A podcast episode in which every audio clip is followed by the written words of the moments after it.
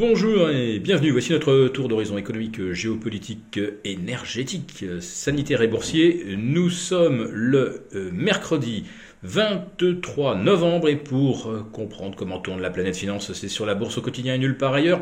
Et l'épisode du jour s'intitulera Le cercle des investisseurs disparus.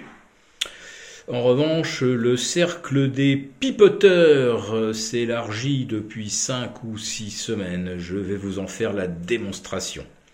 Alors je commence par préciser que ce message est enregistré à 15 heures précises. Et au moment où j'ai appuyé sur Record, le volume des échanges à Paris n'avait pas atteint le milliard d'euros. 6 heures de transactions moins de 1 milliard d'euros échangés. Au cours des deux précédentes séances, lundi-mardi donc, on n'a jamais franchi la barre des 2 milliards d'échanges à 17h30. Alors bien sûr, avec les arbitrages techniques de fin de séance, on a franchi pas tout à fait les 3 milliards, euh, mais en fait, c'est un marché euh, que je qualifie d'hologramme, c'est-à-dire que vous avez l'impression qu'il y a du monde, des intérêts, acheteurs, vendeurs, mais en fait, il ne se passe rien. Il n'y a pas un bout de papier qui change, le, qui change de. Alors évidemment, on m'objecte, oui, mais le 3 octobre, le 13 octobre, les 21 et 22 euh, octobre, le 3 novembre, on a eu des volumes à 4, voire 5 milliards.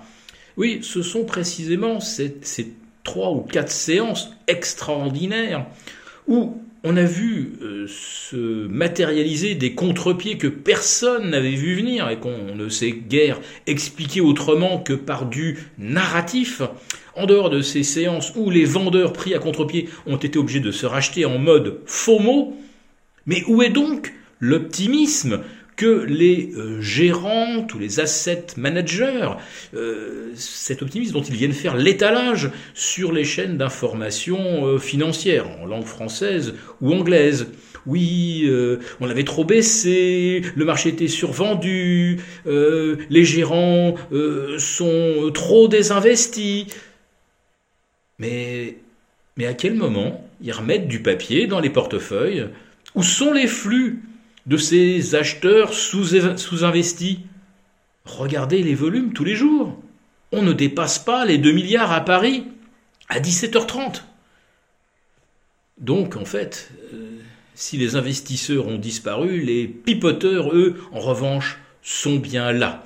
Ils sont en train d'essayer de vous expliquer qu'ils servent à quelque chose, euh, qu'ils arbitrent, qu'ils font du stock picking, euh, qu'ils ont euh, des opinions fortes sur le marché de pourquoi il faut revenir et pourquoi tel secteur plutôt qu'un autre. Mais en réalité, passe-t-il des ordres sur le marché? Mais non. Ils vous racontent, ils vous racontent des trucs qui sont totalement fantasmés.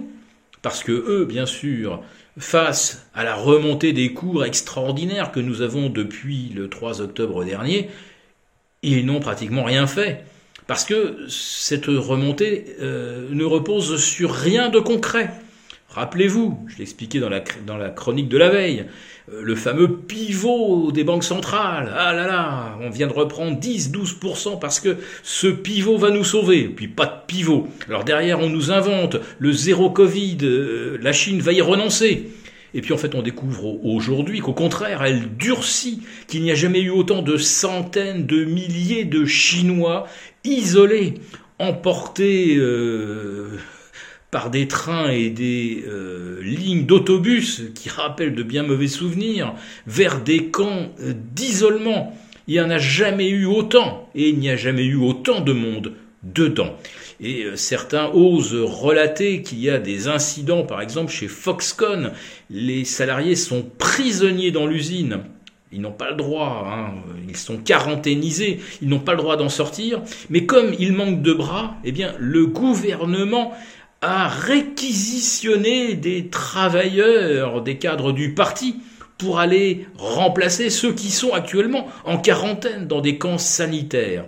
Et le gouvernement chinois censure absolument toute critique de la stratégie zéro Covid. Et on essaie de nous faire croire que la Chine est en train d'y renoncer. Et le marché a pris encore 5 ou 6% de plus.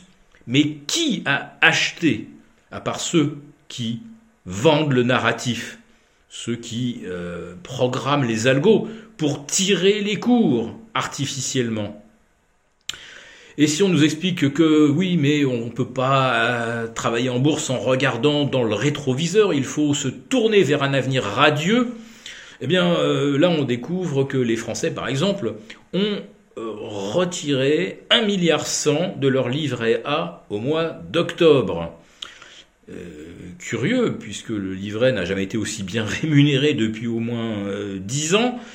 Eh bien, euh, c'est parce que les fins de mois deviennent difficiles et que les Français n'ont plus le choix, ils n'ont plus d'épargne et ils doivent puiser dans ce qu'ils peuvent.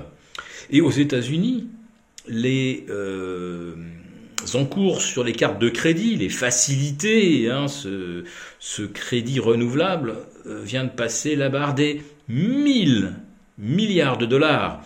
Autrement, les Américains n'ont jamais été aussi pauvres.